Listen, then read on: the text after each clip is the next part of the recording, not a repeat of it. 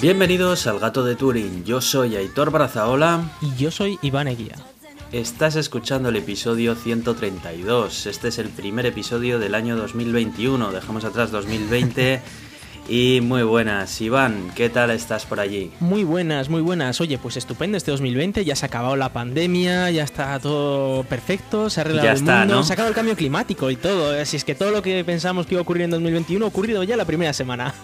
Fíjate, y, ya está, ¿eh? ¿Te das cuenta qué rápido, qué sí, qué fácil era, si solamente era cambiar un dígito. Todo el problema estaba en cambiar un dígito. Sí, sí, sí. Pues por desgracia ya sabemos que no, el mundo sigue, sigue cascado. Además, con estas últimas noticias que hemos visto al otro lado del charco, no sé qué decirte, es que esto todavía peor. aquí, de hecho. ¿Cómo está?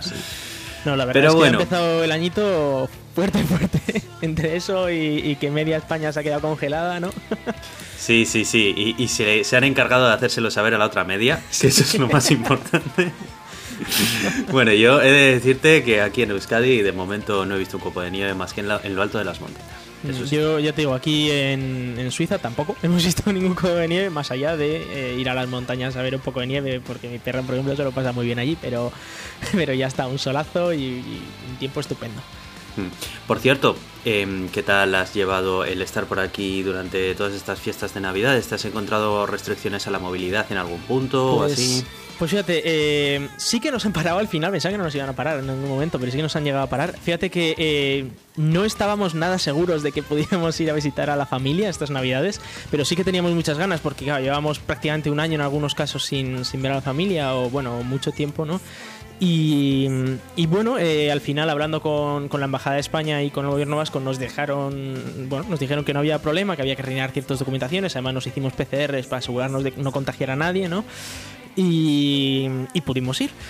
Y allí, fíjate, desde, desde aquí, desde Suiza hasta lo que es hasta Bilbao, ¿no? Hasta donde, hasta donde yo vivo, no vimos a ninguna policía en ningún momento. O sea, en ningún momento detectamos, vimos a nadie. Y eso que Francia en ese momento estaba confinado con confinamiento domiciliario. Es decir, que lo lógico habría sido que, que nos hubieran parado, ¿no? Es verdad que teníamos todos los papeles para poder ir, pero lo lógico habría sido que nos hubieran parado. Eh, y luego, eh, bueno, fuimos de, Bilbao a, Barcelona, eh, tampoco nos, pararon. Y en Barcelona sí, ya nos pararon, pero otro día cualquiera, que simplemente habíamos, habíamos salido a comprar algo o lo que sea y, nos pararon. pero nos pararon porque íbamos con, un coche un poco especial, ¿no? Que si un Tesla encima con matrícula rara y dijeron, ¿estos que son? llamaba la atención. Claro, nos, pararon y, nada, nos hicieron las típicas preguntas de qué hacéis aquí, por qué tal. Nosotros estábamos allí con la familia, con lo cual eh, no había problema, no, estábamos haciendo las cosas correctamente. Además, no, no estábamos, vamos, era de día, no habíamos hecho nada raro. Y, nada, nos, nos, dejaron pasar. Y luego, volviendo, volviendo hacia Francia, eh, nos pararon en, la, bueno, en el primer peaje después de la frontera y, nos preguntaron un poco, bueno, pues a ver quiénes éramos, nos pidieron los DNIs y vieron que nuestros DNIs pone que vivimos en Francia, con lo cual eh, no hubo ningún problema y dijeron, ah, vale, pues, pues vale, pues podéis pasar, no pasa nada. Así que bueno, en cuanto a, restricciones, pues tampoco lo hemos notado tanto. Eh, obviamente, pues también es que nosotros, como respetamos todo mucho, pues tampoco nos hemos. No, pero me refiero que igual no hayáis podido acceder a algún sitio que intentabais ir, por ejemplo, o que. No, eh, en realidad. hayáis encontrado eh, alguna limitación de movilidad o algo de eso. En realidad eh, es eso, nos informamos bien de las cosas que podíamos hacer y las cosas que no podíamos hacer. Y, como nos guiamos ya por eso, por las cosas que podíamos hacer, en ningún momento tuvimos problemas. Mm no sé si alguien que ha intentado saltarse alguna cosa se ha podido encontrar con algo. Eh, pero, pero bueno, eh, es lo de siempre. O sea, si las medidas están ahí, están para cumplirlas. O si se te permite hacer algo, se supone que es porque la situación en ese momento permite o está como para hacer ese algo. Aún así, nosotros tomábamos precauciones adicionales, ¿no? Como las PCRs y tal, que no eran necesarias. Pero, pero bueno, eh, también si te dicen que algo no se puede hacer es por algo. Ya aunque te vayas a encontrar o no la policía o lo que sea, eh, no lo hagas porque por algo te están pidiendo que no lo hagas, ¿no? Sí, sí, no, está claro. Era más que mm. nada por si os había impedido hacer algo que teníais planeado y que no sabíais que no se podía hacer y en el último momento os habían avisado. Pero bueno, bien. Que va, que va. Sí, es que nuestras vacaciones eran básicamente intentar ver a los padres y ya está.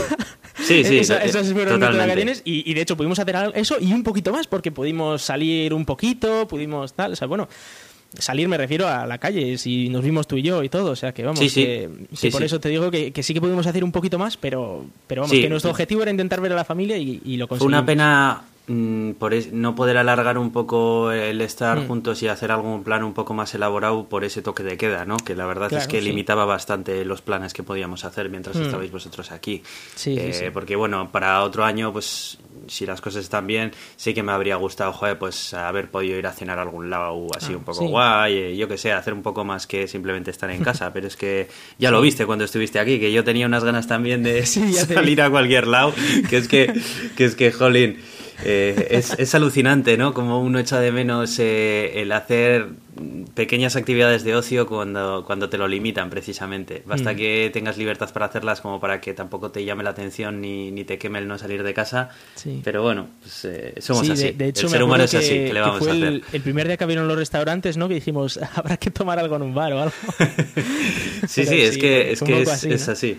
Funciona así. En el momento en el que te privan de algo es cuando más ganas tienes de hacerlo. Hmm.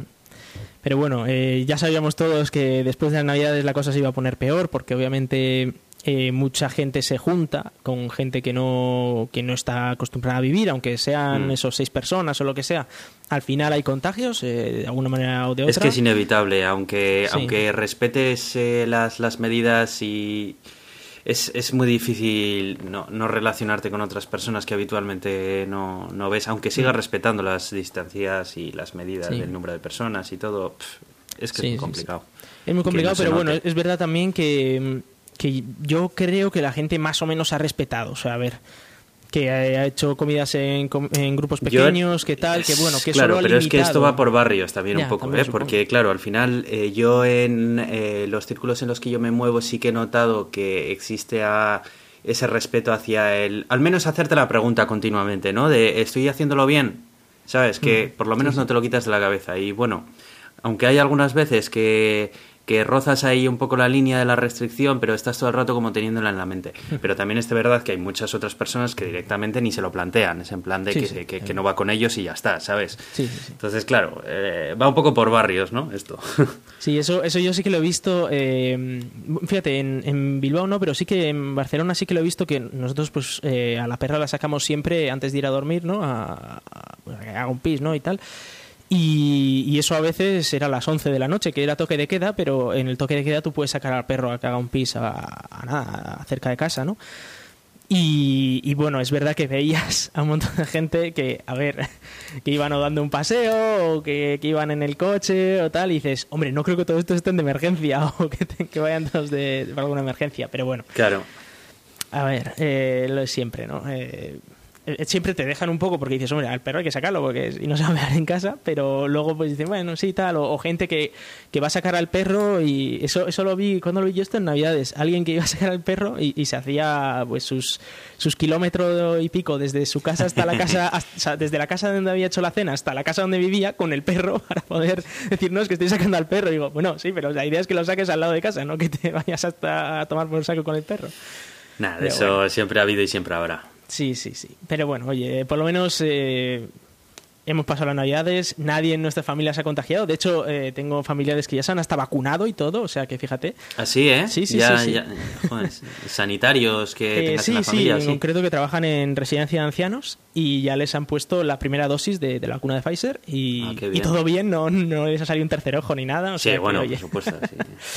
Así que Anda muy que no ha habido miles de personas ya que les han pinchado con esa vacuna, ¿no? Sí, sí, sí. No, es, eh, a ver, cuando nos toca a nosotros, eh, claro, siendo jóvenes, pues nos va a tardar un poco, pero sí, bueno. y, pff, lamentablemente viendo el ritmo con el que actualmente están Mm. vacunando, pues creo que va, va a tardar un poco en llegar, pero Sí. bueno, Bueno, igual igual se espabilan, esto es lo de siempre. Al, principio Sí. arrancar es muy complicado porque, bueno, pues es todo muy el de repentino y tracción. tal. Sí, a todo el mundo, o sea, todo el mundo lleva planeando las cosas un año y luego siempre te pilla de imprevisto. Pero esto siempre es así. Con todas las cosas que he visto yo siempre, por mucho que planees, te pillan cosas de imprevisto. No sé si de aquí a un mes estará ya esto a velocidad crucero, ¿no? Y, y vaya mejor. Esperemos que sí. La verdad. Y bueno, sobre estas navidades y, también sobre, sobre el año pasado, yo sí quería comentarte eh, de un par de empresas tecnológicas que yo he conocido eh, que no conocía antes y alguno, alguno de nuestros oyentes dirá, joder, pero ¿cómo no conocías esto? No, pues efectivamente, eh, yo soy un poco ignorante a veces en algunas cosas, así que eh, las he conocido este año y eh, me han molado, me han molado bastante. Una de ellas es, bueno, las dos españolas, por cierto, y una de ellas es Cecotec, que no sé si la conoces, Aitor. Sí, la conozco y de hecho a mí es una empresa que me lleva llamando la atención y gustando desde hace bastante tiempo ya, porque es una empresa que se dedica a hacer un tipo de electrodoméstico, no solamente electrodoméstico, sino también productos de tecnológicos, gadgets y cosas así, aunque más se centra en el mercado de electrodomésticos inteligentes, que está bien desde el punto de vista de calidad y precio Sí. y me recuerdan mucho a la difunta BQ. Ah, sí, sí. Espero que no tengan el mismo final. Espero que también no. te digo. Pues, pues sí, eh, como tú bien dices, es una empresa principalmente de electrodomésticos, aunque tienen patinetes eléctricos y alguna cosita así, pero bueno, luego tienen desde teteras a básculas, aspiradoras, a robots aspiradores tipo rumba. Y, mm, y Con muy son buenas críticas, por cierto. Muy buenas críticas y, y tienen son tecnológicamente bastante avanzados. Eh, en nuestro caso, yo ya eh, a lo largo del año pasado supe de unos compañeros que se habían cogido la conga esta, que es, eh, digamos, Sí. la rumba de ellos, y que estaban bastante contentos con ella. De hecho, lo hicieron para sustituir una rumba. Y decían que mucho mejor porque, bueno, esta, es verdad que ahora ya hay rumbas que, que hacen con LIDAR y tal, hacen un mapa y siguen el mapa, pero en este en el momento en el que lo compraron, pues no había tantas rumbas o eran muy, muy caras y esto en Es cuanto que a precio era mucho mejor, ¿no? Y en mi caso me he cogido una aspiradora de estas de, de mano de- para pasar el suelo, para además tiene un montón de accesorios pues para pasar que si los sofás, que si las estanterías y tal, que además es la aspiradora de mano sin cables más potente del mercado, lo cual mola bastante. Es de las es de esas tipo Dyson. Yo tengo una Dyson en casa de ese estilo y creo que se han inspirado mucho, Sí. mucho, mucho en ese diseño. Que eh, por otro lado es por donde están yendo ahora el mercado Sí. de las aspiradoras de, de casa. Bosch también ha sacado lo suya y bueno, hay muchas otras empresas que están sacando de ese estilo. Pues sí, sí, la verdad es que teníamos aquí una aspiradora que ya no tiraba mucho, la verdad. Y dijimos, a ver, necesitamos una y ya que está, pues que sirva también pues para sofá y tal, porque a ver, sinceramente, la perra echa más perro, pelo que ni sé. eh, sí, sí, y sí. te pone la casa patas arriba. Yo estoy pasan- pasando el aspirador a diario Sí, sí, prácticamente. nosotros a diario lo pasamos. Eh, a diario, sin ninguna duda. Ah, Obviamente, no lo, o sea, el suelo lo pasas a diario, luego los sofás y tal no lo puedes pasar a diario porque si no te, te mueres de asco y te tiras dos Sí, horas no, no, todos no los puedes días estar tampoco todos los días ahí, pero sí. Exacto, pero, pero sí, y, y la verdad es que mola mucho. O sea, he de decir que mola, mola mucho. Hemos conseguido quitar pelos de sitios en los que no conseguíamos quitar pelos ante- anteriormente. Sí, son muy prácticas esas Sí, sí, sí. aspiradoras. Eh, yo, por cierto, tengo de Cecotec recientemente. Hemos cogido una freidora sin aceite, Ah. como la que teníamos Sí. allí, Sí, sí, sí. eh, pero de marca Cecotec, a través de los puntos de la Travel, por cierto, Ah. nos ha salido gratis y está muy bien, está muy bien, la verdad, es Sí. un modelo sencillo, pero bastante práctico y de buena calidad de acabados y de funcionamiento y todo, la verdad, muy contentos también. Sí, sí. No, la verdad que Cecotec es una marca que me llama la atención y yo ya la tengo echada el ojo desde hace tiempo. Pues, pues nada, eh, yo la verdad es que me, me ha sorprendido muy para bien y además siendo española que siempre estamos comprando productos chinos, alemanes o estadounidenses, o sea, parece que solo existe, o, o igual japoneses en algún caso, pero parece que solo existen esos mercados. Y fíjate que en España pues eh, tenemos ahora una empresa que sobre todo para este tipo de cosas eh, está muy bien. Una tetera también nos hemos cogido que nos llegará probablemente el lunes o el martes y ya te contaré. Está bien sobre todo en este tipo de electrodomésticos porque son muy dados a necesitar recambios de piezas de servicios técnicos Sí. y cuando la marca es extranjera ya se vuelve todo un poco más complicado. Si bien es cierto que Mm. muchas marcas extranjeras tienen sus propios SAT en, en todos los países, Sí. pero no es lo mismo que sea una empresa de tu propio país que mm, tiene una gestión logística pues mucho más eficiente, ¿no? Por, Sí, por sí. estar afincada aquí y no... tal. Y los O sea, manuales en bien. español, pero en español de verdad, Claro, no, no en ese español es. traducido con a saber Eso qué. es. que- que no es que tiene son esos pequeños detalles que una empresa que, que sea de aquí, pues, pues los va a tener mejor prácticamente a la fuerza. Sí, sí. Y, y nada, la, la otra empresa que quería, mm, que quería también eh, traer se llama Slimbook, que también la he conocido este año pasado y eh, que estoy esperando un ordenador para un familiar eh, que va a llegar en las próximas semanas de ellos. Hacen ordenadores portátiles, pero además lo, lo bueno que, que tienen es que hacen ordenadores portátiles con Linux por defecto. Y, y luego sí que es verdad que les puedes pedir que te pongan Windows o incluso un doble, doble boot ¿no? que, con Windows y Linux. Y de precio andan muy bien. de características y tal andan muy bien. Tienen algunos ARM que a mí me han molado mucho, eh, que puedes tener un procesador ARM en lugar de Intel y, tira muy bien. Y, nada, eh, la verdad es que me, me, ha gustado que esta sea una empresa española. Obviamente no fabrican ellos, ellos cogen los componentes y los montan, ¿vale?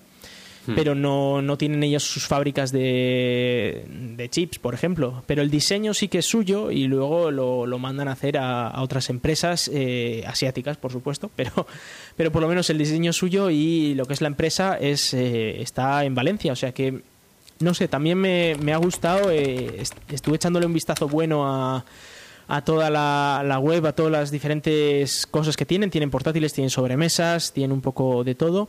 Es verdad que tardan un poco en llegar porque, bueno, pues no tienen stock como para hacer lo que quieran. Además, como puedes personalizar todo, elegir la RAM, el, SSD, el procesador y tal, y tienes diferentes gamas, ¿no? Que si la gama de entrada, eh, gama profesional y tal. No sé, yo estoy pensando, a ver, es verdad que en cuanto a Linux, pues hay muchas eh, empresas que son específicas de esto eh, internacionales, tipo, pues, yo que sé, Purism, que hemos hablado aquí alguna vez, o System76, o eh, Tuxedo, que, bueno, tienen tienen sus, sus particularidades, como por ejemplo que te intentan limitar al máximo posible los problemas de privacidad, ¿no? Como que te bloquean el Intel ME y todas estas cosas. Eh, pero si no te quieres complicar la vida o no quieres andar ahí que si a ver si Coreboot me arranca o a ver si me están espiando y quiero tener todos los switches y tal, me parece bastante razonable y por un precio mucho más bajo que lo que suelen tener esos, esos portátiles eh, tan específicos ¿no? para privacidad y tal. Entonces no descarto que mi próximo ordenador sea esta gente. No, no lo descarto. Pues eh, la verdad es que están muy bien. Yo ya les conocía desde, desde que entrevistaron a su CEO en, la, en el podcast Kernel de Alex Barredo. Y era muy interesante escucharle porque explicaba todos los procesos que llevaban ellos internamente desde el diseño hasta la fabricación y puesta a la venta de todos los ordenadores portátiles que hacían ellos.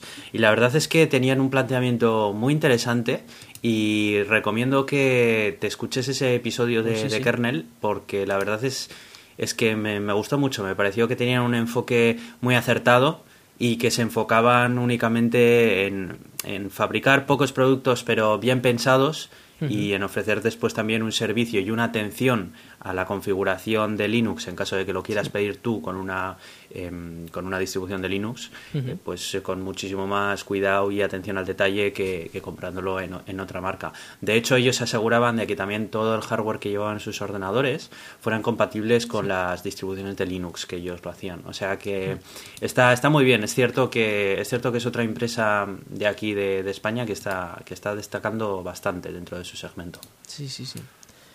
Pues nada, fijaros que, tenemos tecnología buena en, España y, bueno, pues ahora que además vamos a tener una crisis económica de las chulas, la hemos tenido el año pasado, pero este año 2021 va a ser más de lo mismo, pues eh, si alguien está pensando en comprar algo, que piense también en, empresas españolas, ya no solo digo estas dos, sino en otras que conozcáis, claro. A mí me gusta mucho cuando encuentro empresas como estas porque eh, más de una vez lo hemos comentado aquí, que la tecnología en muchas ocasiones se convierte en un oligopolio de empresas extranjeras y no es que sea mm, porque dices que tengo algo en contra de que una empresa sea extranjera, no, no ni muchísimo menos. El problema es que eh, el hecho de que sea extranjera en muchas ocasiones lastra la innovación y demás por eh, decisiones eh, políticas, económicas entre diferentes países que hacen que después al consumidor de esa tecnología le puedan repercutir negativamente, ¿no?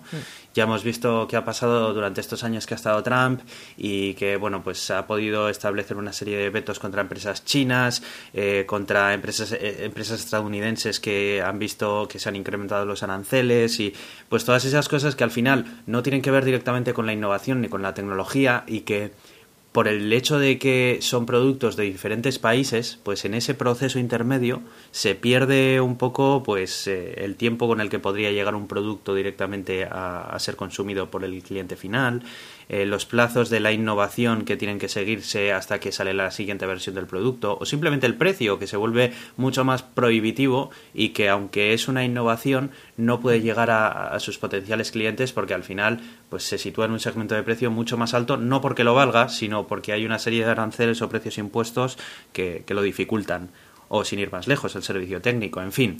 Todos esos motivos yo creo que hacen que, que si, si crecen empresas buenas de tecnología en nuestro país, merece la pena pues poner, poner al menos el foco sobre ellas y, ver a ver qué se está haciendo aquí. Sí, que eh, también tiene mucha fama a veces España de decir, va, si es que aquí hacemos lo mínimo para que inventen ellos, ¿no? Y nosotros ya nos aprovecharemos de alguna manera y luego corrupción y ya está, venga, todo, aquel que, que es el listo pilla dinero y el que no, pues se queda sin dinero. Y cuando salen empresas que no hacen eso, que, que efectivamente hacen algo diferente, eh, dan un valor añadido y son empresas que hacen las cosas bien, digamos, o correctamente, pues a mí sí que me gusta eh, apoyarlas, ya sea estas dos o hay otras muchas, por supuesto, pues que, no siguen ese estereotipo que tan marcado tenemos, sobre todo en Europa, los, los españoles, ¿no? Que, que también podemos hacer cosas estupendamente bien y siguiendo las, las normas y siguiendo las cosas bien hechas. Claro. Pues yo te quería comentar un par de series bueno, una serie y una película que he visto durante estas vacaciones de Navidad que la verdad es que me han gustado bastante y ambas son de un registro totalmente opuesto entre sí, no tienen nada que ver, ¿vale? Pero mira, la primera de todas ellas es Soul. Es la nueva película que ha sacado Pixar en su plataforma de Disney Plus y me ha encantado, la verdad. Me ha parecido una película de Pixar eh, hecha para adultos. Sinceramente creo que esta película, si la ve un niño, más allá de que le guste por el colorido de la película, que es cierto que está muy bien, no creo que sea capaz de entender el mensaje de la película. Y por contra, eh, para los ojos de un adulto me parece que es una película que en muchas ocasiones el mensaje que trae es un mensaje que necesitamos todos en algún momento de nuestra vida, ¿sabes? Y la verdad es que recomiendo a la gente que, que la vea, porque creo que el mensaje de la película básicamente es que todos pensamos que un poco que, nuestra vida tiene que ser conseguir cosas súper grandes y tener una pasión y sin esa pasión pues ya la vida no tiene sentido, que es lo que nos da sentido a la vida y demás y dejamos de lado un poco toda la gracia que tiene eh, las cosas normales que nos rodean, ¿no? Y, o, las personas que están, que están al lado nuestro y que, y que nos rodean y que son lo que realmente da sentido un poco a nuestra vida, ¿no? Tiene un mensaje un poco profundo, yo sé que lo estoy contando ahora y puede que para muchos suene grandilocuente, pero de verdad os lo digo, o sea, la película lo representa de una manera súper bonita y está muy bien hecha, porque bueno, ya sabemos que Pixar, todo lo que hace Pixar, pues te puede gustar más o menos, pero lo cierto es que poner una atención al detalle que es envidiable. O sea que recomiendo que, que, le echéis un ojo, si no sabéis qué ver o lo que sea, porque creo que es una película que, que os va a gustar. Le echaré un ojo yo también, a ver si está en Francia, porque a veces en Francia, eh, si algo se estrena en el cine, no lo puede estrenar, por ejemplo, Disney hasta dos o tres años después. Por ejemplo, Frozen 2 no lo van a poder estrenar hasta 2023. Claro, pero Soul se ha, se ha, estrenado únicamente en, Disney Plus. en Disney Plus, ¿no? Vale, vale, pues igual lo vemos, sí, sí. No creo que tenga problema. Sí, sí, y, yo creo que sí que os va a gustar.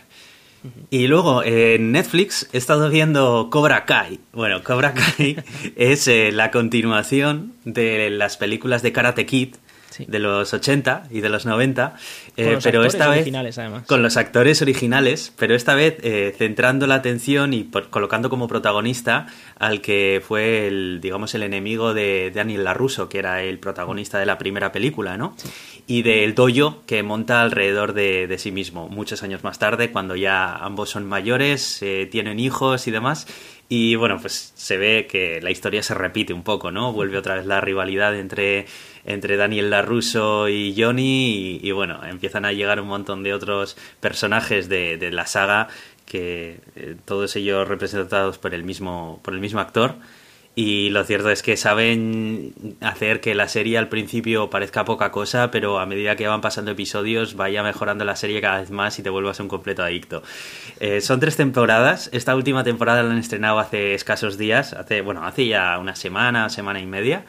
Y yo ya me la he visto, la tercera temporada, porque además es que se ven nada, son, son temporadas de 10 episodios y cada episodio dura 25 minutos o así. Y es que te la devoras, te la devoras. O sea, es más, he estado con tanto hype que me he vuelto a ver otra vez todas las, todas las pelis de Karate Kid.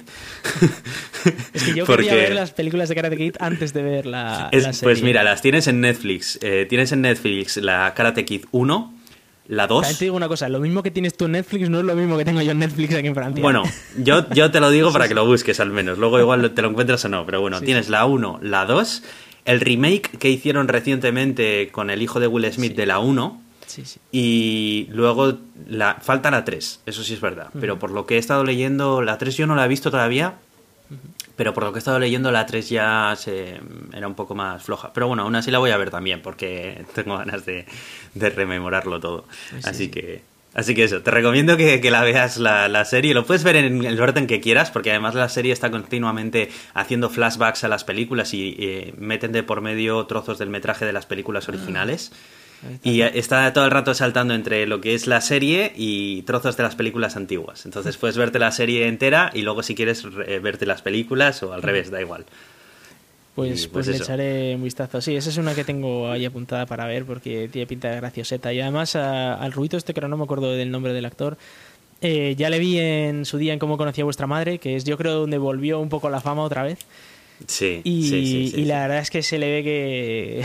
que Joder, un- es que te mueres de la tío. risa, te mueres de la risa. Y es que además la película mezcla muy bien la comedia y el drama, porque hay trozos de la película en la que te estás riendo un montón y hay otros en los que la verdad es que jo, te hace te hace sentir tristeza y tal, ¿sabes? O sea, está continuamente la serie tocando los dos palos y la verdad que, joder, que, es, que es que está muy bien, sinceramente está muy bien.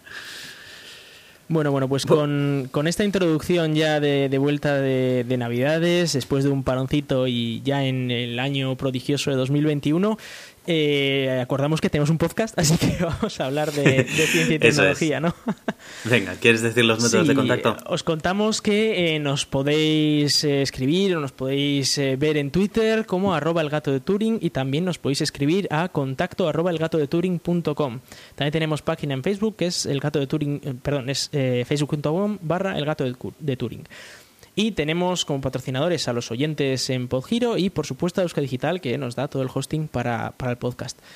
Eh, tenemos salimos un montón de podcatchers básicamente en todo lo que va de, de iTunes como por ejemplo Podgiro, iBox, Apple Podcast, Google Podcast, Spotify y muchos más. Además salimos en la radio en Euska Digital los martes a las 7 de la tarde y pertenecemos a la comunidad de ciencia creativa Escenio que pertenece a la Cátedra de Cultura Científica de la Universidad del País Vasco. Yo soy Aitor, arroba cronosnhz en Twitter. Y yo soy Iván, arroba Racican en Twitter. Vamos con las noticias. Bueno, Iván, este 2021 ha empezado fuerte. Empieza fuerte. No sabemos si será el año que, que mejore lo que ha ocurrido en 2020 o simplemente le está sujetando el cubata al 2020, que puede ser también, ¿vale? Puede ser, Pero ha empezado con un asalto al Capitolio de los Estados Unidos, que Sí, puede sí, ser un digno guion de una película de Hollywood. Sí, sí, la, no, la verdad es que... Porque, porque esto es la vida real. Entonces, bueno, ya sabemos eh, lo que ocurrió. Creo que todos nosotros vimos en las noticias eh, lo que estaba pasando al otro lado del charco y todos nos quedamos igual de incrédulos ante lo que estábamos viendo. Aunque en realidad lo que estábamos viendo no era más que la conclusión obvia de todas esas campañas de desinformación llevadas a cabo por el presidente eh, Trump y su equipo en todas las redes sociales que no nos olvidemos que fueron uno de los colaboradores principales para uparle a estar donde está. Sí. Eh, Donald Trump, sin ir más lejos, en su cuenta de Twitter eh, tenía alrededor de 3 millones de seguidores al comenzar el mandato y ahora al terminar el mandato pues tiene alrededor de 90 millones de seguidores. Es una diferencia importante. Hemos visto cómo las redes sociales han entregado eh, las riendas políticas de los Estados Unidos a, a los pirados, básicamente, porque ya no estamos hablando ni de demócratas ni de republicanos, estamos hablando de pirados y eso es lo que pudimos ver en el asalto al Capitolio con todas esas escenas ridículas que, que se filtraron en todos los medios de comunicación. Y bueno, parece que ahora las redes sociales, entre ellas Twitter, Facebook, Instagram y Twitch, están tomando cartas en el asunto tarde, después de que se hayan beneficiado de todo de el flujo de información cuando- que cuando han hecho llegar a sus plataformas, pues han decidido que es el momento de que a 12 días o menos de que el presidente deje la Casa Blanca, pues deban de vetarle ya indefinidamente de sus redes sociales. Em, aunque las noticias se resumen a Twitter, Facebook, Instagram, Twitch y sus eh, pormenores y sus detalles, yo lo que quería comentar, y sobre todo por lo que he traído estas noticias aquí contigo, es eh, para marcar la hipocresía que han demostrado estas redes sociales, porque a mí me hace muchísima gracia que ahora venga aquí Twitter, Facebook, Instagram y Twitch a darnos lecciones sobre ética y sobre libertad de expresión y de no libertad de expresión y bla bla bla y se les llene la boca con el riesgo que supone el que esta cuenta permanezca abierta y demás. cuando esto es algo que ellos ya lo sabían y lo habían visto porque estas empresas tienen legiones de, de psicólogos, de sociólogos, de un montón de, de gente relacionada con las ciencias humanas y son capaces de saber hacia dónde van los discursos políticos y no políticos que transcurren dentro de sus redes sociales, detectar silos de toxicidad dentro de sus redes sociales y demás y aprovecharse de ellos, que es principalmente para, los, para lo cual tienen en nómina todas estas, todos estos profesionales, ¿no? Precisamente para saber hacia dónde orientar su negocio y qué, qué polémicas evitar y cuáles interesa no evitar. Y ahora es cuando, a 10 días de que termine su mandato, es cuando se levantan todas ellas y dicen que vetan indefinidamente su, su cuenta de sus redes sociales. Sinceramente, me parece, me parece bastante lamentable. Me parece bastante lamentable y, y lo peor aún es que todavía mm, habrá mucha gente que se crea, ¿no? Que, que todas estas eh, empresas privadas de, que, que, que, tienen estas redes sociales eh, velan por la por mantener un discurso sano dentro de sus plataformas, cuando no es cierto, cuando ellos mismos se suben al carro y, y lo promocionan. En fin, eh, pues... quería, quería mencionarlo. No sé qué, qué opinas tú, Iván. A ver, esto, de, el problema de esto. de esto. es que se le ha visto la, la cara al lobo, ¿no? Y, y a ver, Trump, eh, bueno, pues como todos estos extremistas, ¿no? Como Vox, como Marine Le Pen también en Francia, ¿no? Como, bueno, pues todas estas eh, corrientes de extrema derecha que están saliendo en el mundo. Eh, ellos van de que, mira, somos políticamente incorrectos y vamos a decir las cosas como son sin que puedas decir nada de ello porque venimos aquí con datos o lo que sea y somos, pues, eh, Vox son españoles, eh, Trump es estadounidense, Le Pen es francesa y siempre van con la bandera del país y con, con ese máximo nacionalismo. Entonces eh, ellos van de que son lo mejor para el país, ¿no? Me da igual si, si, es en un país o en otro, pero Trump, bueno, ya vimos, todos los que entraron en el Capitolio iban USA, USA por delante, ¿no? Eh, y estaban atacando la, mayor institución de representación de USA, precisamente, ¿no? Es, es, eh, es totalmente eh, hipócrita por ese lado, ¿no? Pero en el momento en el que, claro, se ha visto eso, ¿no? Ha habido muertos y todo, ha sido unas imágenes lamentables de de por ejemplo el tío este con los cuernos que se ponen en, en la esta del Senado en, eh, a presidir el Senado en el que ves que esto qué utilidad tiene para Estados Unidos realmente, ¿no? El, el que venga este tío con los cuernos y se ponga ahí, ¿qué, ¿qué, está haciendo por Estados Unidos? Nada, absolutamente a romper el país, está, está consiguiendo romperlo. El propio Trump, que fue quien, quien creó esto, ¿no? Eh, quien incitó todo esto, eh, obviamente no está a favor de, Estados Unidos, él está a favor de sus movidas y de su ego y de su dinero. Entonces, a él el país le da igual y si tiene que decir A, dice A porque le sale le, le, viene bien en ese momento y si tiene que decir lo contrario dentro de una semana lo va a decir porque en ese momento le viene bien lo contrario. Entonces, y, estamos viendo eso en, en muchos países ¿no? de, de, la zona que, que van abanderado, como abanderados de, la protección del país, pero luego real, realmente el, país les importa una mierda, lo único que les importa es su propio beneficio y en ese sentido, eh, que no se veía, o no, no sé, hasta ahora no se veía tan claro, parece ser. Claro, en el momento en el que ya hay muertos eh, eh, dentro de, del Capitolio, dentro de la Cámara de Representantes, se, se, tienen que sacar a los congresistas, que no olvidemos que cada uno representa a miles de, de estadounidenses. En el momento en el que ya se ve esto, y además, como está tan cerca el final del mandato de este tío, eh, ha cambiado completamente el discurso de todo el mundo, porque ya el que te asocien con Trump ya está mal visto. El, el, que digas, claro, hasta ahora decías, bueno, si apoyabas a Trump estabas apoyando a América, ¿vale? Entonces dices, bueno, pues pues bueno, pues tienes tus ideas claro. nacionalistas y tampoco eres tan malo. Igual estás equivocado, pero por lo menos vas por el país, ¿vale? Y lo mismo con, en España con Vox o en Francia con Marine Le Pen y supongo que habrá otros que ahora mismo no, no me conozco, no me acuerdo. Pero pero el problema es que en el momento en el que ya se ve que obviamente este tío lo que quiere es dinamitar el país para su propio beneficio, entonces ya cambia el discurso porque ya no hay nada que sostenga el apoyar a Trump, o sea, eh, a no ser que seas un, eh, una persona muy radical que, que, que, se cree todas estas cosas o que simplemente ha sido convencida de todas estas teorías de la conspiración, ¿no? Que si, eh, que, que si el Biden es un comunista ahora resulta, pues ese tío podría ser del PP perfectamente en España, ¿vale? O sea, ¿cómo va a ser comunista ese hombre?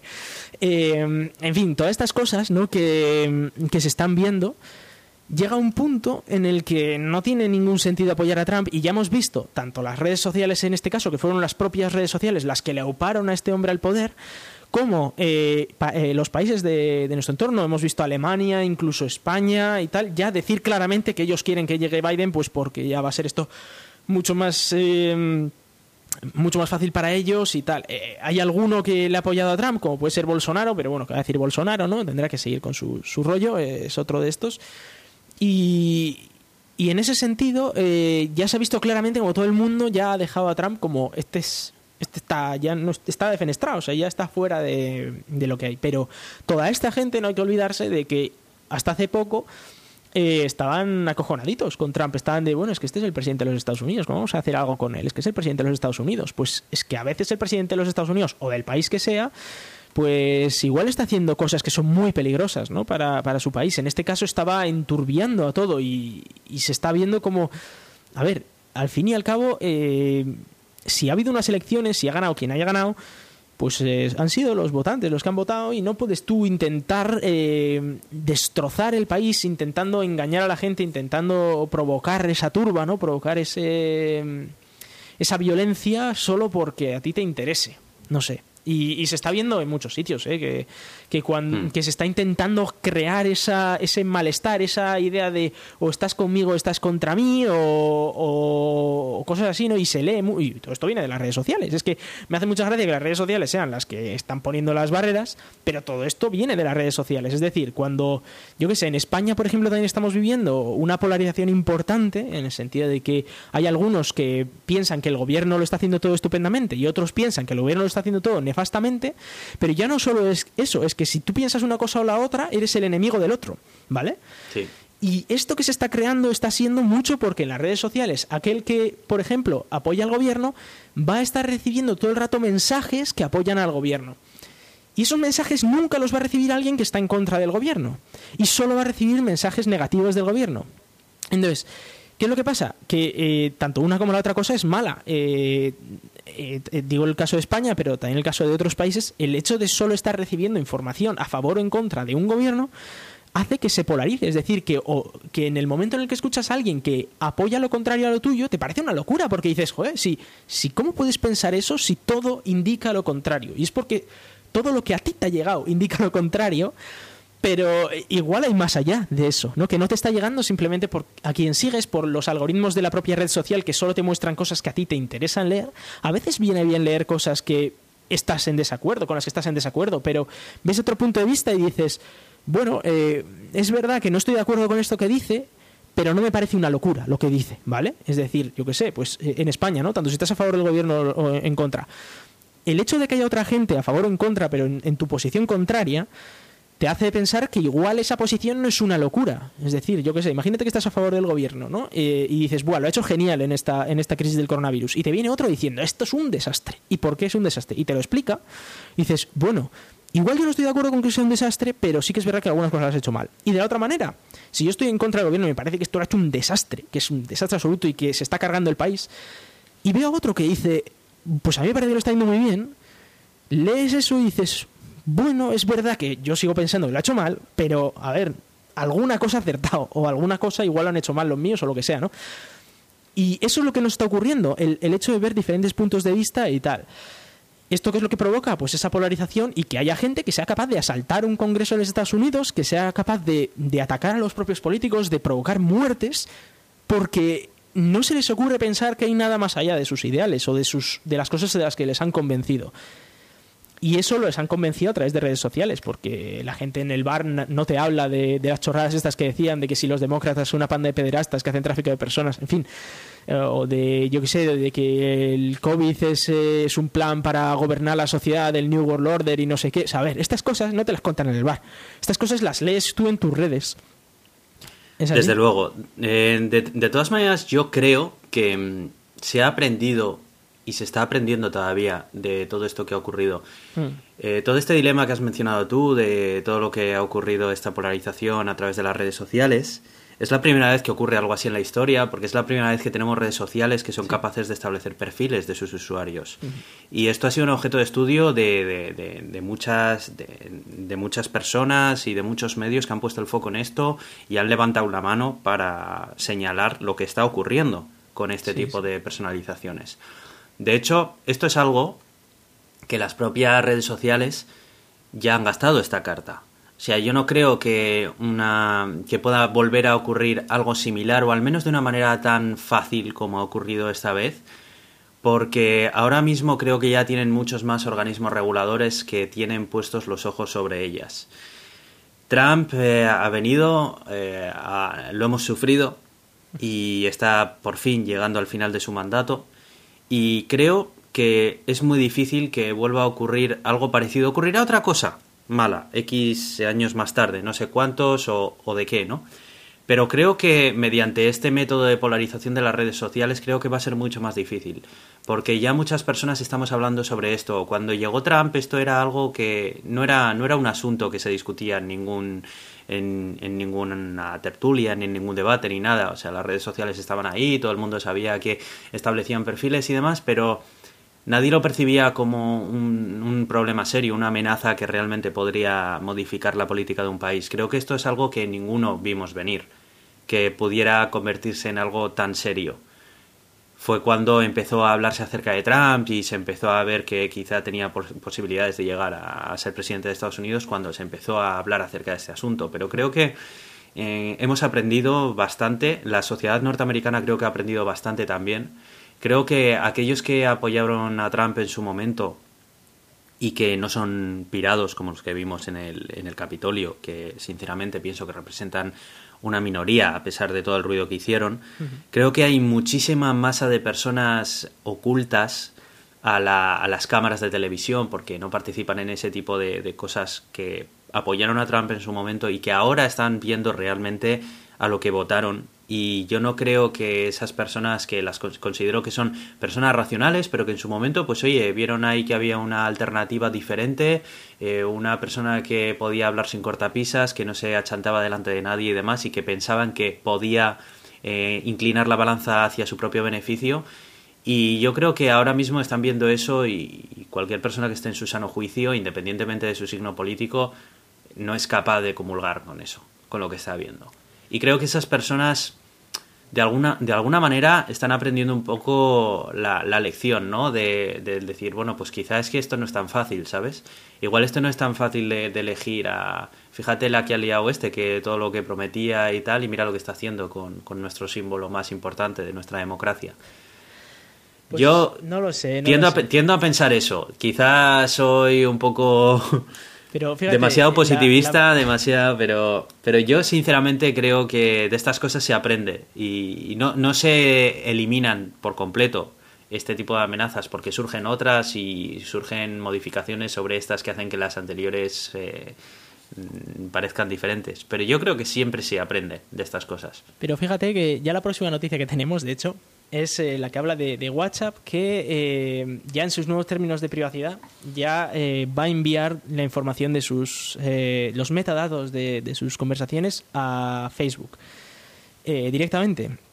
Es verdad que en Europa estamos un poquito más protegidos por la GDPR, pero bueno, querría saber a ver qué pasa.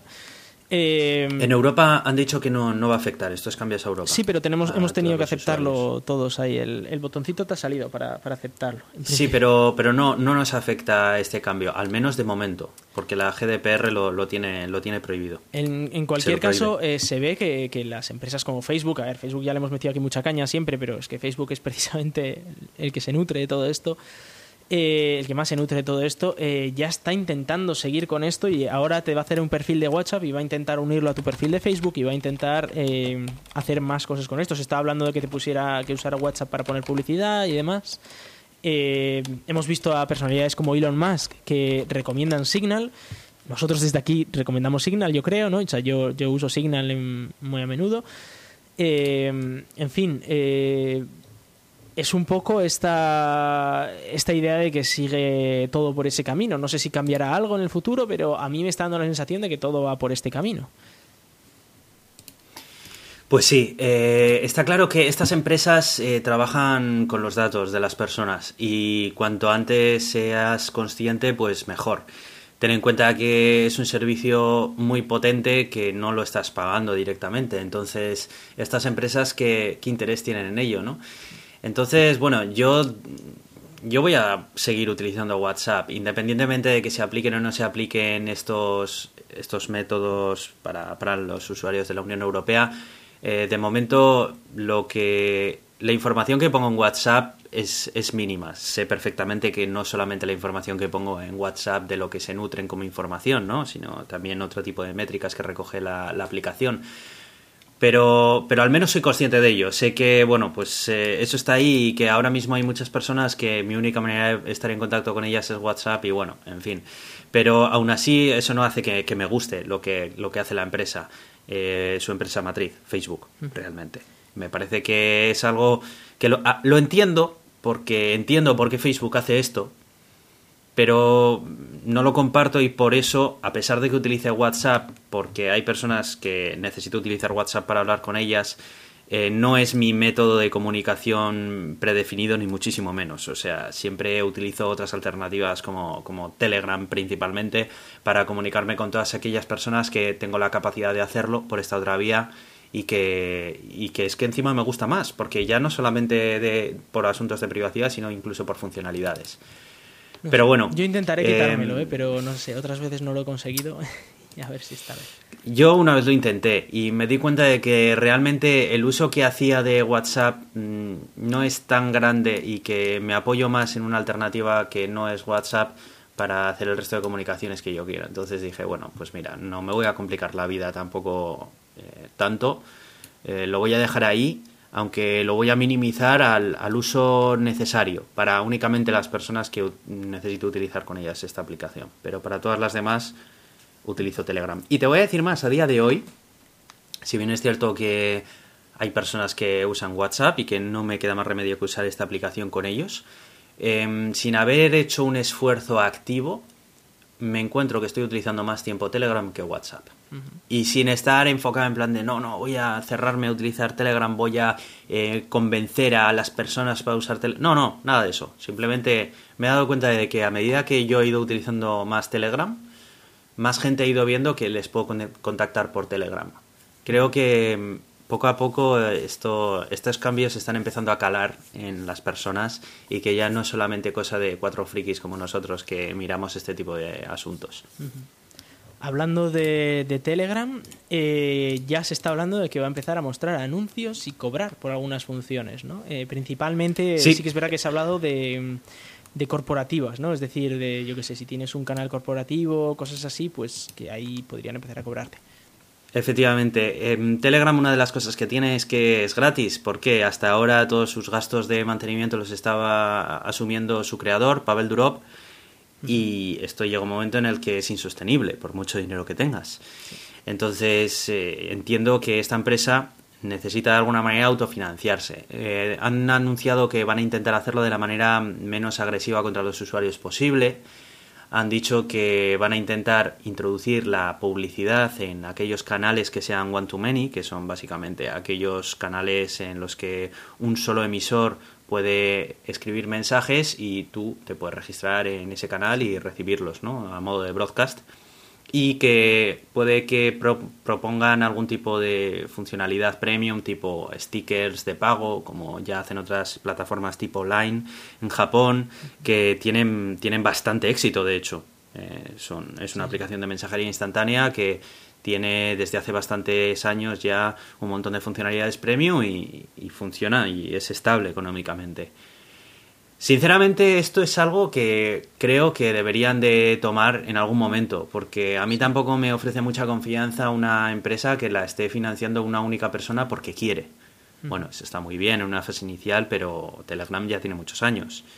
Eh, no puede ser que una sola persona sea la que está poniendo esto ahí, porque una sola persona es muy susceptible a todo tipo de influencias positivas y negativas. Sí, sí. Entonces, y, y también digo una cosa, haya... aunque la noticia sea de ahora, de que ahora es cuando van a empezar, parece ser, a, a, financiarla, esto se sabía desde su propia creación. Cuando se creó Telegram, el propio Pavel Durov dijo que mientras él pudiera, que iba a mm, financiarla él, pero que él sabía que llegado el momento iba a tener que buscar maneras de conseguir dinero con la, con la aplicación, ¿no? Entonces, eh, en ese sentido, no es una sorpresa que Telegram tenga que hacer algo para ganar dinero. Eh, simplemente es la noticia de que va a ocurrir más pronto que tarde. O sea, va a ocurrir probablemente este mismo año 2021. Y bueno, eh, ¿esto cuánto cambiará Telegram? Pues lo veremos cuando ocurra. Eh, por suerte, fíjate que cuando WhatsApp dijo que igual iba a empezar a, a, mostrar anuncios, yo me vi muy. dije, bueno, ya empezamos. Pero con Telegram lo veo de manera diferente porque al menos hasta ahora, y, ya me dirán muchos de, uh, sí, pero esto es ruso, esto a saber, no van a tal. Bueno, sí, pero hasta ahora Telegram se ha portado bien. a diferencia de, WhatsApp, por ejemplo. ¿no? Sí, la conducta de la empresa no te induce a pensar que vaya a, volverse muy turbio. Eso es, entonces, eh, esto, esta misma noticia. Porque a estas empresas se las ve venir. Me asustaría. Se las ve venir. Cuando estos movimientos empresariales se las ve venir. En cuanto echas un poco la vista atrás a su trayectoria en todas las empresas, ya vas viendo que cuando hacen ciertas cosas es porque ya llevan tiempo tomando determinadas direcciones y decisiones. Mm. Y no es el caso de Telegram, eso es verdad. Veremos, ¿eh? veremos. Igual Telegram se convierte en el nuevo WhatsApp, es el diablo y habrá que usar solo Signal, pero, pero de momento eh, yo lo veo con, con, bueno, vamos a ver a ver qué pasa y con esa idea de hasta ahora se han portado bien, espero que esto lo hagan bien también. O sea, eh, obviamente dinero tiene que conseguir porque eso hay que pagar servidores, hay que hay que hacer un montón de, de gente tiene que estar trabajando para ti y claro, esto cuesta dinero, o sea, obviamente. Claro, no, no puede ser que tal. Mira, eh, una, una, pequeña curiosidad que acabo de añadir al guion porque te la quería mostrar es eh, relacionada con la última actualización de iOS que introduce dentro de las páginas de las aplicaciones del App Store una sección que es Privacy Labels, que básicamente ah, son eh, un label que representa una de las eh, una de las fuentes de información que toma la aplicación acerca de tu dispositivo, de tu uso, de lo que sea, ¿no? Y claro, está sacando de debajo de la alfombra un montón de asuntos de aplicaciones que recogen de tu dispositivo, de tus usos o de todo y claro, en el momento en el que lo muestras en una sección hay algunas aplicaciones, como por ejemplo la de Facebook, que dan auténtica vergüenza ajena de ver lo larga que es la lista de permisos que necesita y de información que recolecta de tu dispositivo. Facebook, viendo lo largo que era eh, la sección de privacidad que le había quedado a su santa aplicación, publicaron incluso en la prensa tradicional un mensaje quejándose de, que Apple se estaba metiendo con ellos, haciendo, poniéndoles, sacando contra la palestra de los usuarios toda la información que ellos recolectaban, que no era realmente para, para poder controlar a nadie ni nada por el estilo, pero si entras dentro de la noticia y ves eh, un tweet en el que se ve cómo se hace scroll en toda la lista de Facebook. Sí, sí, sí, Sí lo vi, Aquello es larguísimo. Empiezas a ver hacia abajo. Esto habría que hacerlo con más empresas y, no solo en iOS, sino también en Android. Está súper bien porque ahora puedes entrar dentro de cada una de las aplicaciones y claro, como lo saca a través del manifest de la aplicación, ahí, ahí no se puede engañar, ¿sabes? O sea, si, si, la aplicación lo necesita usar, ahí va a aparecer. Sí, sí, exacto. Y, y, hay algunas aplicaciones que, bueno, es que te miras de la risa porque, bueno, empiezas a ver ahí todo lo que usa y, en fin. Pero que yo esto, mira, para que te hagas una idea, yo mi proyecto de fin de máster fue sobre tema de seguridad y privacidad en aplicaciones Android y creamos un sistema automatizado para mirar este tipo de aplicaciones y me sorprendió enormemente la cantidad de aplicaciones que intentaban adquirir permisos de superusuario en, en tu móvil. Bueno, es que eso ya es, vamos, cosas como, es que eso ya es una locura. Una aplicación, ¿cómo era? Una aplicación de, de, citas médicas de Andalucía que intentaba adquirir permisos de superusuario en tu móvil. Si no los conseguía no pasaba nada, pero sí me lo intentaba y digo, ¿para qué quiere esta aplicación de citas médicas superusuario en mi móvil? ¿Qué, pues para todo, el root rootkit. ya, tienes el rootkit instalado en tu equipo. ¿Qué te parece? Claro, era impresionante. A partir de ahí ya. En fin, que, vemos todas estas eh, de, de, aplicaciones que intentan adquirir toda la información que quieran, a veces incluso sin que los propios creadores lo sepan, simplemente porque usan un framework o usan algún tipo de aplicación para crear la, la aplicación, que ya les mete eso por defecto. Y, en fin. Es... Pobre Facebook, seguro que es por lo mismo. seguro que utilizan un framework por ahí. Eh, y fíjate. Eh, es lo que te diría de Telegram de antes, ¿no? Dices, si, me dicen que Telegram tiene ahí esto, digo, uy, igual se han equivocado. Pero si es Facebook, ya te digo yo que no, porque llevan haciendo esto toda su vida, ¿sabes? En fin, eh, cambiamos de tema eh, y vamos a hablar de algo que ha salido bastante en las noticias últimamente y son las criptomonedas. Una vez más, cuatro años han pasado y una vez más aquí estamos otra vez hablando de criptomonedas. Hablando acerca de criptomonedas. ¿Por qué cuatro años, Aitor? ¿Nunca te has pensado que cada cuatro años salen noticias de esto? Siempre cada cuatro años. Pues no sé, yo creo que es el tiempo suficiente como para que la gente se olvide de lo que ocurrió cuando se rompió la burbuja, ¿no? Y vuelvan otra vez a picar. Hay, hay un truco eh, con estos cuatro años y es que Bitcoin cada cuatro años divide eh, por dos eh, el, dinero que da a los mineros. Entonces, ¿qué es lo que pasa? Que, que siempre ocurre que, claro, como entra menos dinero en, en el mundo de Bitcoin, normalmente sube. ¿Vale? ¿Qué es lo que pasa? Que esto lo sabe mucha gente que está metida en el Bitcoin, que dices, bueno, cada cuatro años sube. ¿Qué es lo que pasa? Que todo el mundo empieza a ver que sube y empieza a meter dinero, meter dinero, meter dinero, y ya no es que suba, es que se monta una burbuja. Claro. Y ocurre cada cuatro años, o sea que esto ya no es novedad ninguna, ¿vale? Pero, eh, claro, esta hora ha salido, ¿no? De que ahora Bitcoin está por encima de los 40.000 dólares, ¿no? Eh, ¿Os acordáis de aquella época que llegó a los 20.000 y se hundió, ¿no? A, bueno, dijeron que se había muerto, ¿no? Eh, solo estaba de parranda. El caso es que eh, no solo Bitcoin, también tenemos la, la, noticia de que Ethereum ha superado los 1.000 dólares. Eh, bueno, en sí, básicamente se está duplicando cada dos semanas. ¿Esto qué significa? ¿Significa que es un buen momento para invertir ahora? No. Esto no, No. significa que es un buen momento para vender ahora, si tenías ya de antes. Porque como se ha subido mucho, dices, bueno, vende ahora porque la leche se la va a dar seguro. O sea, seguro 100% que se la va a dar la leche, ¿vale? Entonces, esto lo quería yo traer porque eh, he oído en muchos foros, he visto en muchos sitios de gente que está metiendo dinero ahora, de gente que dice, ¡buah! Es que en dos semanas he duplicado lo que yo he metido. Incluso familiares míos me han escrito de, oye, esto, esto es la leche, ¿no? Puedo meter aquí dinero y en tres semanas se. O sea, en dos semanas se duplica y tal. Y digo, no, no, no, no.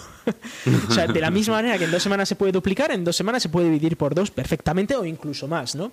Eh, Sí. Esto, como he dicho, suele ocurrir. Cada cuatro años suele haber una burbuja en la que pega un petardazo y sube mucho, muy rápido, muy rápido, muy rápido. En apenas uno o dos meses sube una barbaridad.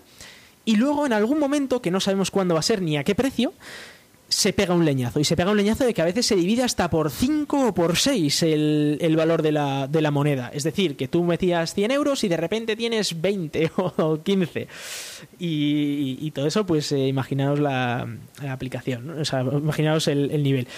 Bueno, el, el caso es que yo no os recomiendo a ninguno que ahora mismo invirtáis. eh, es muy probable que perdáis el dinero y mucha gente dice, va, pero esto puede llegar a 250.000 o tal. Pues no lo sé. No sé a qué dinero va a llegar, eh, pero que se va a dar la leche es seguro.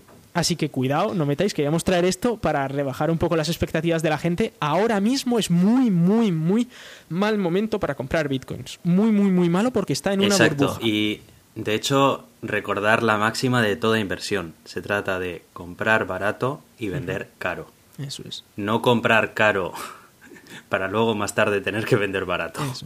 Ojo con esto. O no vender y, te- y quedarte con el dinero durante cuatro años ahí metido porque estás esperando a la siguiente burbuja.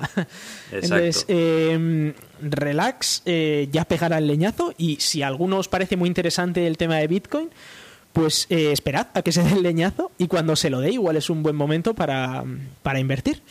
Así que, Exacto. y quién sabe si dentro de cuatro años volverá a haber otra de estas burbujas, eh, aunque se, se suele decir ¿no? que cada cuatro años la burbuja es más pequeña.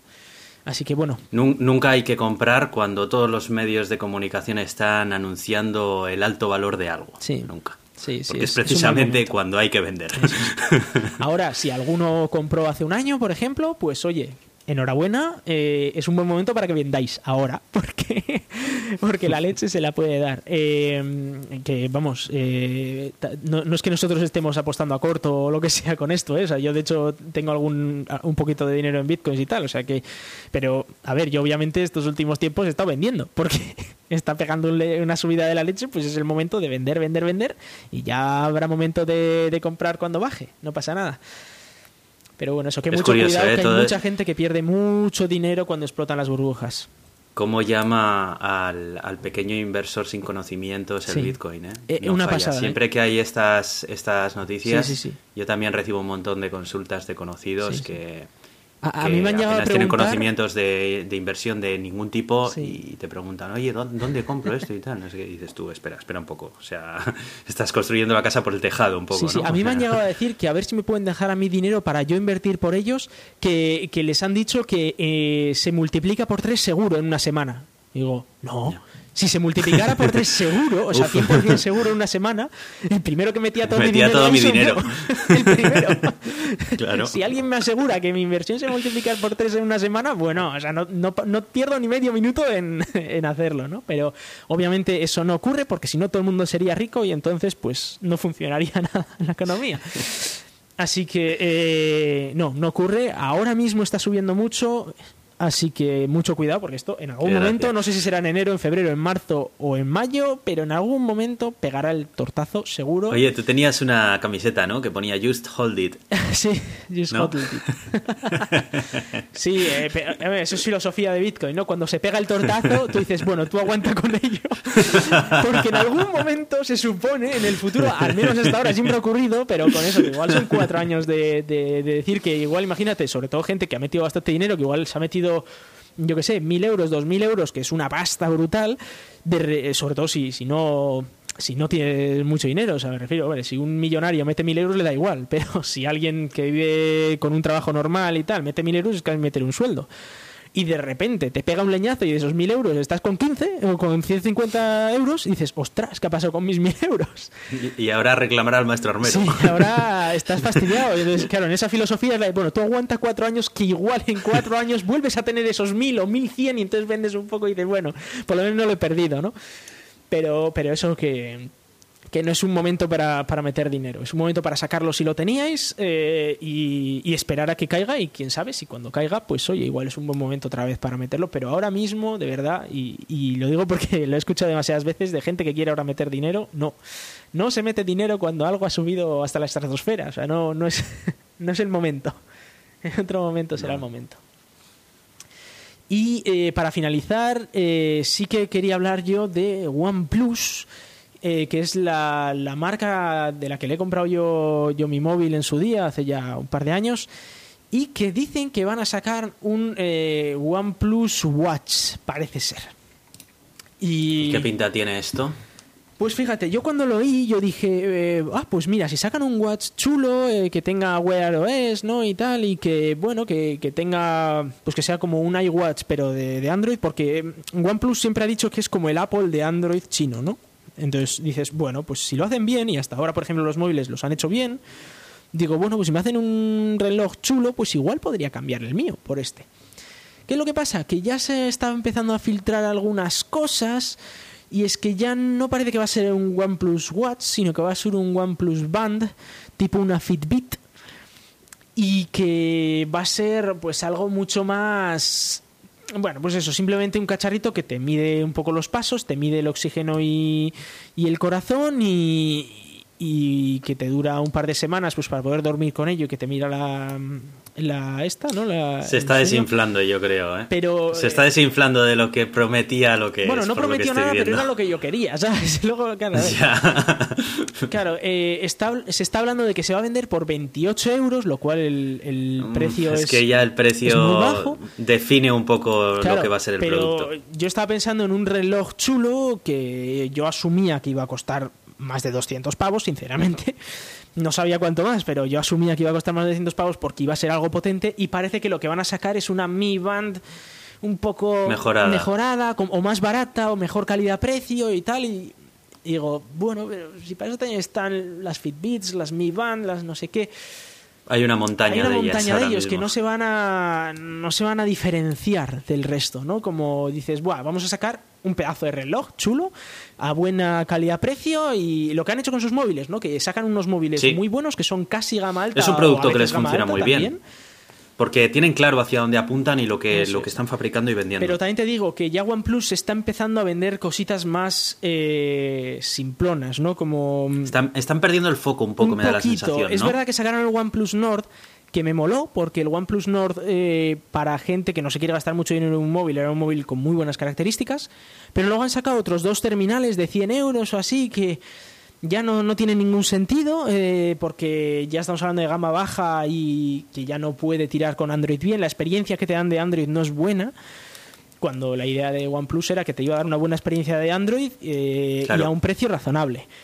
Eh, sí que es verdad que sacaron los Pro, que dices, bueno, pues es una gama alta, aquel que le guste la gama alta se puede pillar el Pro y si no tienes el normal, ¿no? Pero el normal sigue siendo igual, o sea, sigue estando en los mismos- un precio altito, pero tampoco una locura, y, y te da por ese precio algo que es casi gama alta, ¿no? En cambio, ahora que estamos viendo que se están tirando a intentar romper los precios, en cuanto a los precios lo están haciendo bien, y, y es verdad que en cuanto a calidad-precio sigue siendo buena, pero es que el precio es tan bajo que la calidad muy buena no puede ser. Entonces, ahora si te van a sacar una, una banda de estas por 28 euros, o lo que sea el cambio, porque aquí con aranceles y tal, pues yo que sé, 40 euros, estamos hablando de que es una Mi Band que está bien, ¿eh? O sea, es- está bien, el producto está bien y, y yo lo he probado, eh, en la familia hay varios que lo tienen, pero ya no es Sí, algo pero que no apunta a una gama alta Claro. o a un decir esto está. Dice, quiero lo mejor que haya en Android, ¿no? Y tú dices Sí. esto directamente, O- apenas o hay ya no lo discusión. mejor, pero, ¿sabes? pero O- esa idea que tenías de quiero, por- imagínate, quiero un smartwatch que me dé una buena experiencia de usuario y a un precio comedido. Eso era lo que daba Sí. OnePlus. No te daba lo mejor, Sí. pero te daba algo que por el precio que tenía estaba guay, o sea, Hmm. estaba bien. Entonces, eh, eso yo creo que no lo va a dar con esto. No sé si luego en el futuro sacarán un watch que sí, ¿eh? pero no sé. A- De todas a mí me maneras- desinfla un poco. Mañana se presenta, por cierto, el día 11 de, de enero. Llevo percibiendo durante varios meses que algo está ocurriendo dentro del mundo de Android cuando el último Pixel ha tenido un lanzamiento muy limitado. De hecho, ni siquiera se ha lanzado en España todavía, a falta de saber si se venderá en algún momento en España. Y cuando ni siquiera eh, Pixel, a pesar del precio que tienen, que dejaron claro que querían apuntar a ser un gama alta en toda regla, que nos olvidáramos del concepto de Nexus, que a partir de ahora el teléfono de Google iba a ser el teléfono Sí. dentro de Android, cuando ni lleva el último procesador existente dentro de la plataforma Android, ni lleva un lanzamiento aupado por Google en todos los países de todo el mundo y cuando antiguos líderes no oficiales de Android, como podían ser por ejemplo OnePlus, están empezando a perder un poco el foco. Hace poco he tenido que recomendar a un amigo un teléfono Android y me llevó un poco de decepción en este sentido porque yo antes apenas tenía duda, ¿no? Experiencia de Android. Yo siempre he pensado que la experiencia de Android debería ser lo más limpia posible, por eso nunca me han terminado de convencer teléfonos como Samsung y otras otras marcas que personalizan mucho la experiencia y que retrasan mucho las actualizaciones debido a esto. Y siempre dices, bueno, pues sabes que con un OnePlus no te equivocas, ¿no? Eh, hablando siempre de, de decir, quiero algo que sea bueno, o sea, no estamos hablando de una gama media o algo, no, en plan de, te viene la típica persona y dice, mira, yo tengo claro que quiero Android, pero yo quiero algo muy bueno dentro de Android, no quiero pagar una locura, pero tampoco me importa eh, el precio en ese sentido. Y decías, bueno, pues si no hay un OnePlus ahora mismo porque va a salir el siguiente o lo que sea, dices, pues mira, te compras el Pixel, que sabes que ahí también estás yendo a, a tal, si, si no estás mirando tanto el precio, ¿no? Y me di cuenta de que, joder, que estamos ahora mismo en un momento dentro del panorama Android en el que no hay ahora mismo un rey muy claro en cuanto a experiencia de usuario limpia, precio y prestaciones. Está un poco ahora mismo todo como un poco más enturbiado, ¿no? No entiendo por qué, la verdad. Ni siquiera la propia Google se ha atrevido a dar realmente un paso fuerte con su, con su reciente Pixel, que lo ha actualizado hace muy poquito. Ha sido una presentación muy tímida, con una distribución muy limitada a muy pocos países, con unas características que no destacan por ser las más top del momento, ni mucho menos. No sé, no, no entiendo muy bien, No sé, pero yo- algo, algo debe estar ocurriendo un poco dentro de- del mundo de los fabricantes de teléfonos Android. O sea, yo personalmente me sigue gustando OnePlus porque todavía considero que tienen los mejores terminales calidad-precio, es decir, el OnePlus eh, 8, creo que estamos ya, ¿no? El 8T. Me parece que es el mejor terminal de Android que hoy en día te puedes comprar por ese precio. Está el Pro también y todo eso, pero bueno, eso ya es para gente que quiere gastarse mucho dinero en, en un móvil. Y para aquel que no quiere gastarse lo que vale un OnePlus 8T, pues tiene el OnePlus Nord.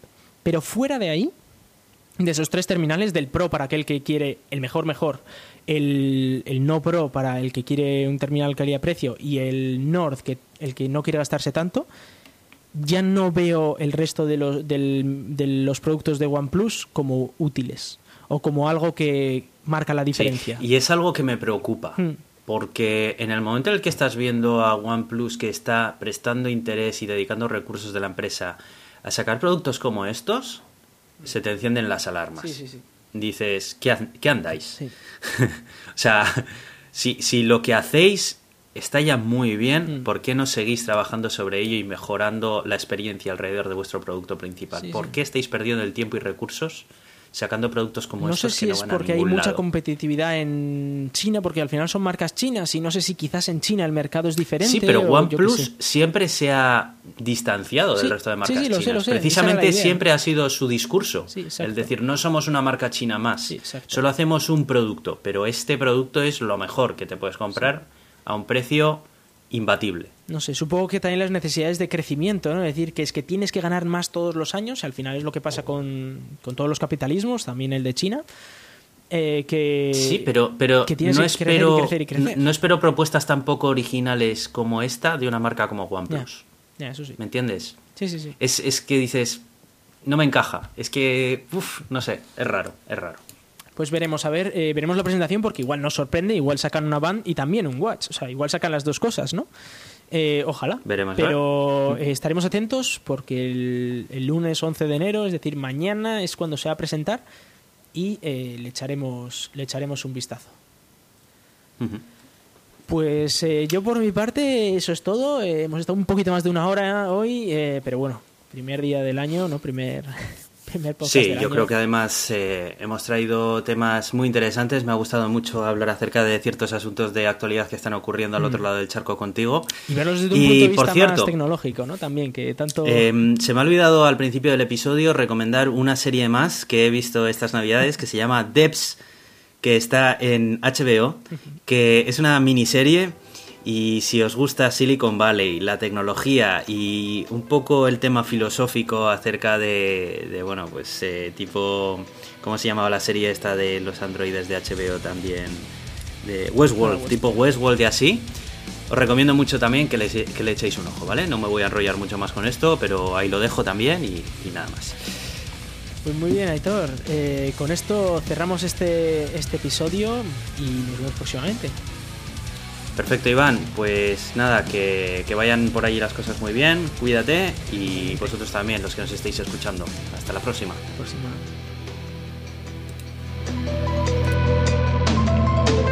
I feel